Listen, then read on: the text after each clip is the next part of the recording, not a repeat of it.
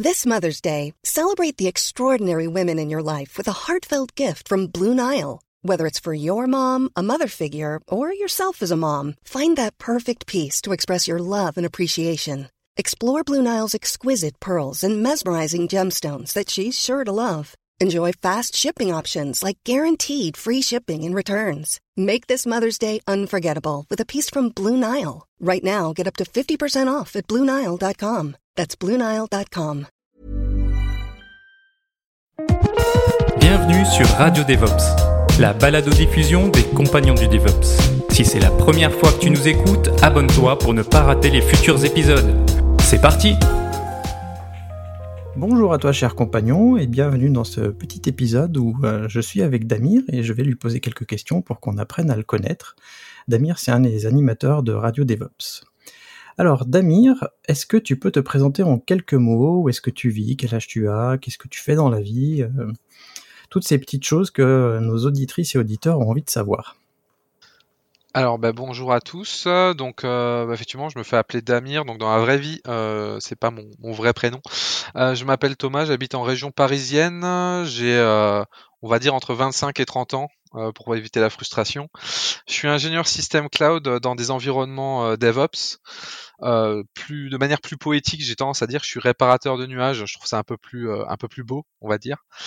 Et euh, je fais beaucoup de consulting donc vers des clients euh, externes à mon entreprise. C'est quelque chose que j'aime bien. J'aime bien un peu guider euh, un client d'un point A vers un idéal, souvent un idéal qui est plus DevOps que ce qui était au, au départ.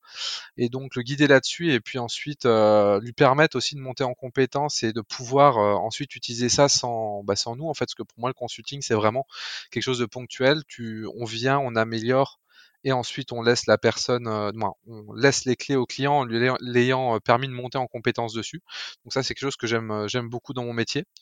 Et ensuite, je suis très attaché à tout ce qui est open source et logiciel libre. C'est vraiment des domaines que, que j'aime bien. Je suis, euh, je cotise notamment à l'April et euh, c'est quelque chose qui est assez, euh, assez important pour moi aujourd'hui, surtout dans un monde où il y a plus en plus de, de problématiques, voilà, d'utilisation du logiciel. On va dire ça comme ça. Donc voilà, je pense que c'est, ça répond assez bien pour une, petite présentation. Ça répond parfaitement bien. Euh, est-ce que tu peux nous donner ta définition personnelle du DevOps? C'est vrai que le DevOps, c'est un peu tout le monde a sa définition, donc c'est, intéressant d'avoir la définition. Euh, pour moi, le DevOps à la base, c'est, un besoin business qui est d'accélérer le time to market avec l'accélération du, du web. J'adore prendre cet exemple et tout simplement dire qu'aujourd'hui le web est devenu très concurrentiel et on l'a vu dans par exemple le domaine des sites de rencontres qui n'avaient pas beaucoup évolué et qui d'un coup euh, sont mis à évoluer quand bah, Tinder est sorti, ils ont tous dû euh, bah, évoluer ou mourir entre guillemets, je, je, je, grossis un peu le trait. Et donc ils sont, on a vu que le time to market était aujourd'hui bah, nécessaire pour, euh, pour un business pour, euh, pour se maintenir en fait et c'est assez intéressant de voir euh, que, que, le DevOps permet de répondre à ça, et c'est aussi pour ça, je pense, que ça, a explosé. Ensuite, pour moi, qu'est-ce que c'est le DevOps? Là, je vous parle un peu du quelle est l'origine, donc Redual Time to Market, mais comment ça se traduit? En fait, le DevOps, pour moi, c'est une méthodologie qui va consister surtout en une chose principale, c'est de rassembler tous les participants d'un projet technique autour d'une table et leur permettre de communiquer efficacement et donc d'avancer ensemble. C'est aussi cette idée-là dans le DevOps, pour moi, d'avancer ensemble. Les devs et les ops, ils vont plus avoir des, euh, des objectifs contraires. À l'époque, on disait, le dev, faut que tu sortes de la nouvelle feature, l'ops, faut que tu sortes à quelque chose qui soit, euh, entre guillemets, qui ait le plus de dispo possible. Donc forcément, les objectifs étaient pas, pas les mêmes. Aujourd'hui, on a des objectifs qui sont de plus en plus communs. Et le DevOps, pour moi, c'est ça. Voilà, c'est aller ensemble d'un point A à un point B qui est le même pour euh, pour tous. Et euh, du coup, euh, ça permet notamment d'accélérer le, le, time to market. Merci. Bah, c'est vrai que j'ai un peu la même vision, donc ça, ça c'est cool. Euh, ben justement, puisqu'on parle de DevOps, est-ce que tu peux nous raconter comment est-ce que le DevOps est rentré dans ta vie? Euh, Oui, alors moi, je suis, je suis relativement jeune encore, si, si j'ose dire. Euh, quand j'ai commencé dans, dans l'électronique en faisant du dev sur de, des circuits embarqués, donc euh, j'avais des notions de dev. Après, je me suis assez vite redirigé euh, plus vers de l'ops, euh, parce que j'avais plus d'affinité entre guillemets. J'adorais trifouiller sous Linux. Et avec le temps, en fait, j'ai commencé à, à toujours ben, faire de l'administration Linux assez classique, mais j'ai automatisé les choses. J'ai toujours eu cette idée d'automatiser, même quand je faisais un peu de Windows. parce que je déteste me répéter. Je trouve que ça n'a pas de valeur ajoutée. Petit à petit, j'ai entendu parler un peu bah, au détour des entreprises, euh, même si on les appliquait pas, bah, de gens qui parlaient de conférences ou de choses où ils entendaient parler de DevOps. Au début, j'ai eu une période où bah, je comprenais un peu de loin euh, le DevOps. Je savais pas trop en quoi ça consistait. J'ai fait comme beaucoup un peu l'erreur de me dire, euh, ça doit être un dev qui fait de l'Ops, c'est un peu des deux. Et j'ai un je me suis un peu renseigné au fur et à mesure des années j'ai commencé un peu à découvrir euh, le DevOps et tout ce qui l'entoure, donc tout l'écosystème technique, ça me, semblait vachement intéressant. Et j'ai changé ensuite d'entreprise pour aller dans une entreprise euh, qui est un, un infogéreur qui euh, du coup lui était assez orienté DevOps pour le pour le coup. Et j'ai là j'ai rencontré vraiment des gens des gens qui, qui parlaient DevOps et qui faisaient du DevOps. Et ça m'a ça m'a permis d'apprendre beaucoup de choses notamment voilà il y avait notamment Ludovic Pio dans la boîte. C'était vraiment intéressant et j'ai pu euh, découvrir euh, pas mal de, facettes du DevOps et des choses beaucoup plus euh, poussées au niveau de l'automatisation, de l'idéologie, de la communication. Donc c'était assez assez intéressant. Et après j'ai voulu évoluer voilà justement vers des métiers de consulting qui pour moi sont sont vraiment essentiels pour insuffler le DevOps. Donc avoir une vision extérieure, c'est quelque chose qui est assez important pour avoir un, du recul et pouvoir du coup insuffler la, le DevOps, un peu aider les gens, les guider. Et comme je disais, voilà, toujours dans le but de, de pouvoir les, les, élever entre guillemets vers ça, les former pour ensuite pouvoir les laisser entre guillemets dérouler la suite de leur de leur programme.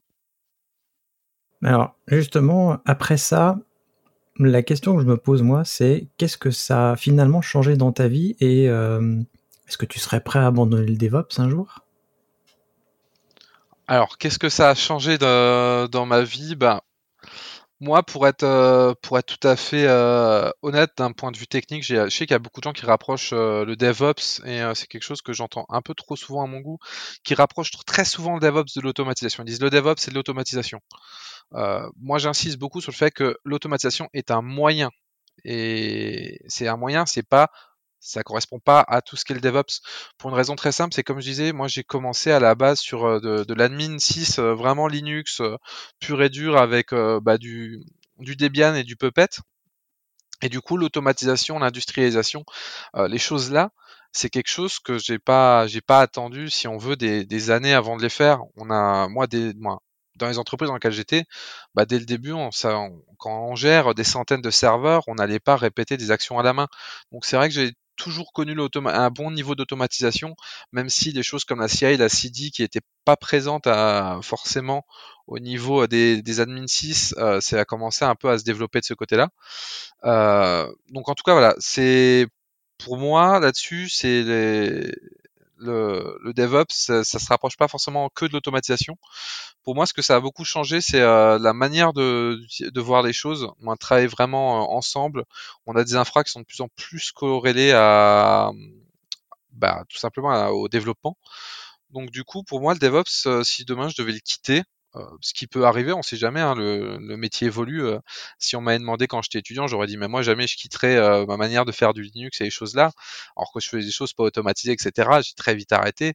Donc si demain on me disait bah tu dois quitter le DevOps, je sais pas, il y aura peut-être autre chose de, de, plus intéressant, de plus de plus efficace. On, ça on sait pas, on sait pas vers quoi l'avenir nous mène.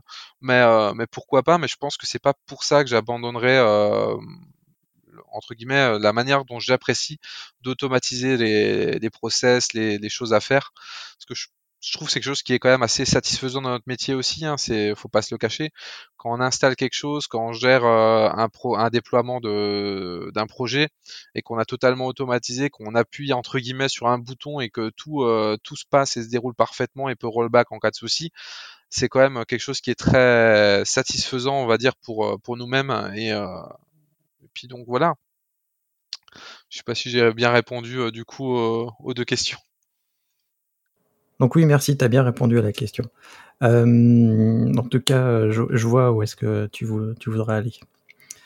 Euh, alors, tu as, dit tout à l'heure que tu étais passionné par le logiciel libre, et alors du coup, je vais te poser la question, puisque tu as admin 6 comme moi. Alors, Mac ou Linux? Ah, moi, ce sera toujours Linux pour des raisons de déjà de liberté de hardware. Alors même si les Mac euh, sont, en tout cas pour les anciens, les nouveaux, je suis un peu moins fan, mais notamment les MacBook à l'époque 2012, pour, qui pour moi étaient leur, euh, leur âge d'or, euh, sont quand même du très bon matériel, sont très bon niveau matériel. J'aime bien avoir ma liberté de choix. Moi, j'adore les ThinkPad par exemple. Euh, et j'aime bien ne pas voilà me sentir un peu libre de pouvoir installer bah, ce que je veux où je veux et de pouvoir le modifier. Mac, c'est un peu plus, on va dire, t'es un peu plus quand même fermé comme écosystème, même si c'est assez assez puissant. Et ça, je, je renie pas le contraire. Hein, c'est très efficace. Mais voilà, j'aime bien garder ma liberté de ce point de vue-là. J'ai automatisé toutes mes confs de mon ordinateur personnel avec Ansible, donc euh, j'ai un, confort quand même maintenant qui s'installe dessus, euh, qui est pas qui est pas négligeable. Donc euh, non, moi ce sera toujours Linux de préférence du Debian ou de l'Ubuntu Debian parce que tout simplement j'aime bien le fait que ce soit un beau projet humain en fait, parce que c'est totalement une organisation indépendante d'une entreprise. Donc humainement, je trouve ça très intéressant et très beau, si j'ose dire, comme comme projet. Donc donc voilà pour pour mon petit choix. Alors du coup, tu comme moi, tu as, un Linux en fait en machine de travail. Et euh, je pense aussi que tu as dû remarquer qu'on était beaucoup plus productif avec un Linux entre les mains quand on est admin 6 Linux que si on avait un Windows ou un Mac. Ah, j'ai été, euh, j'étais admin 6 Windows et pour être tout à fait honnête, quand j'étais admin 6 Windows, j'utilisais déjà Linux en, PC euh, perso, moi, pas perso, mais en PC, euh, laptop euh, de travail, euh, pour la flexibilité des outils et pour plein de problèmes qu'on n'a pas, notamment les, les, mises à jour. J'ai des mauvais, mauvais souvenirs des mises à jour de Windows, surtout dans les grosses entreprises où il y a un tas de règles Active Directory et de sur-règles de sécurité derrière, où j'ai déjà des souvenirs de passer parfois une heure le matin à attendre que son PC boot correctement. Donc euh, c'est vrai que là-dessus, euh, là-dessus, on gagne quand même du temps. Et après, on a tendance, et ça, je pense que c'est, c'est un peu tout le monde, et je pense que même les développeurs, honnêtement, ont, ce, cet axe-là, c'est qu'à bout d'un moment, en fait, on, on, va personnaliser son environnement. Et c'est sûr que quand on est sous Windows, personnaliser son environnement, c'est euh, déplacer sa barre de tâches en haut ou en bas. Sous Linux, ça va être beaucoup plus poussé que ça. Et c'est aussi pour ça que j'ai mis ma conf, par exemple, dans mon PC portable sur Ansible c'est qu'avec le temps, en fait, je me suis un peu concocté mon, propre environnement, en fait, dans lequel je connais mes raccourcis, j'ai des choses que j'utilise souvent, euh, j'utilise Vim, j'ai mes petits plugins qui vont bien et qui me permettent de faire ce que je veux. Donc, à force, voilà, on personnalise un peu son truc pour être plus productif. Donc forcément, on gagne en temps quand on prévoit un peu euh, des choses, des alias des fonctions, euh, par exemple Bash, pour faire des choses euh, qui avant nous prenaient trois commandes. Ben, on va rapidement entre guillemets en faire une fonction. Donc c'est un tas de petites choses qui petit à petit nous font gagner en vrai beaucoup de temps. Donc c'est vrai que c'est là-dessus, je trouve que c'est très très intéressant et je pense qu'il faut pas justement tomber dans le défaut de dire pour les ops, il y a j'ai commencé dev et même en étant dev, c'est un côté très pratique Linux notamment avec le support de plein de choses nativement. Euh, et euh, par exemple, faire des makefiles, c'est quand même beaucoup plus pratique sous Windows. Je sais plus si c'est bien géré nativement, mais moi j'avais des mauvais souvenirs avec. Donc il y a plein de choses comme ça qui font que j'ai toujours préféré travailler sous Linux, que je sois Ops, Dev ou, euh, ou même consultant cloud. Moi aussi, j'ai toujours préféré travailler sous Linux, et parce que justement, et comme tu dis, il y a la partie personnalisation qui est vachement bien. Du coup, euh, une petite question parce que je suis hyper curieux, c'est quoi ton, euh, ton shell? Alors moi, je suis sur du ZSH euh, depuis un, petit bout de temps. Je trouve que c'est un peu plus lourd que Bash. C'est, peut-être le, défaut que j'ai à, lui reprocher, mais il y a quand même pas mal de choses déjà qui existent, mine de rien. L'open source aussi, ce que j'aime, c'est la communauté on va pas inventer la roue à chaque fois et pas il y a beaucoup de choses que j'ai tout simplement récupérées parce que des gens l'avaient fait très bien et il n'y a pas de raison que je redéveloppe ce qu'ils ont fait. Donc là-dessus ZSH, euh, est, assez puissant et euh, il, il, est à, il est très fonctionnel. Il a un bon système d'autocomplétion. Il a pas mal de, choses, comme je disais, qui existent, et je l'ai combiné avec euh, euh, Temux pour euh, le multiplexeur de terminal. Et franchement, c'est un combo qui marche très bien.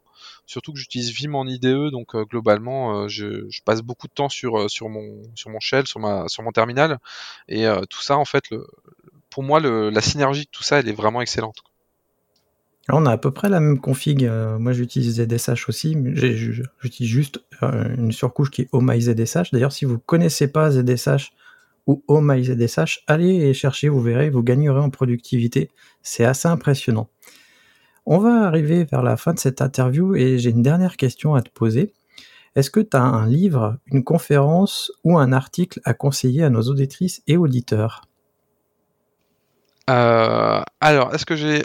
Oh, ça, sur le thème du DevOps en général, il y en a, il y en a beaucoup aujourd'hui. Et euh, j'ai pas là, je, je, cherche, on va dire le bon article entre guillemets. Il y a, il y en a tellement qui sont bons, c'est dur d'en choisir un. Un ou deux, hein, si c'est des articles. Un ou deux. bah, si c'est pour découvrir le DevOps, je vais dire de manière globale et plus organisationnelle, il y a eu beaucoup de bons talks, mais dont malheureusement je sais plus les noms euh, au DevOps Rex, mais c'est plus généraliste. Et après, dans les dans les talks que j'ai bien aimé, euh, là je, je, suis désolé, j'arriverai pas à citer de nom précis euh, de, de talk. Et dans les articles, euh, je vais en citer un. Il y a le, pour moi le l'article sur le SRE de, de Google est assez intéressant parce que c'est intéressant de voir la manière dont ils ont implémenté entre guillemets le, DevOps à une échelle aussi grosse, même si euh, pour moi il faut faire très attention quand on lit ce genre de ressources de pas tomber dans le défaut de dire je veux faire comme Google, parce que au risque de le rappeler trop souvent, ben, vous n'êtes pas Google, euh, à part si vous travaillez chez Google, hein. mais autrement, euh, la plupart des entreprises, il faut se dire ben, vous n'êtes pas Google, vous n'avez pas les mêmes moyens, vous n'avez pas les mêmes besoins, mais ça reste quand même une expérience qui est très intéressante à prendre, notamment sur euh, bah, la gestion de des incidents, des downtime, des choses comme ça. Moi, c'est vraiment un, livre qui me paraît très intéressant. Ben, je mettrai le lien en description et je vous mettrai aussi le lien de la chaîne YouTube de DevOps Rex pour que vous puissiez aller voir euh, les conférences. En effet, c'est une très bonne, euh, c'est une très bonne conf. Eh ben, Damir, merci. Et euh, ben, je te dis à bientôt sur Radio DevOps, du coup. Et, si tu as un petit dernier mot pour nos auditrices et auditeurs, je te laisse le dernier mot. Moi, je vous dis à bientôt. Bah, merci à toi déjà pour, euh, l'invitation. Merci euh, aux auditeurs d'avoir écouté. Et n'oubliez pas que le DevOps, c'est avant tout de la communication. Donc, euh, n'oubliez pas de, que la première chose à faire, la première étape, c'est d'aller voir le bureau de votre voisin ou de l'appeler sur votre logiciel de communication et d'échanger avec lui. Merci d'avoir écouté Radio DevOps. N'oublie pas de noter l'épisode. Plus la note sera élevée et plus il sera mis en avant dans les applications. Tu peux aussi le partager, ça nous aidera à le diffuser et à rendre le mouvement plus visible.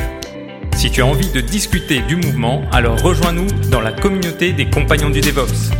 À bientôt La balado diffusion des compagnons du DevOps est produite par l'Hydra.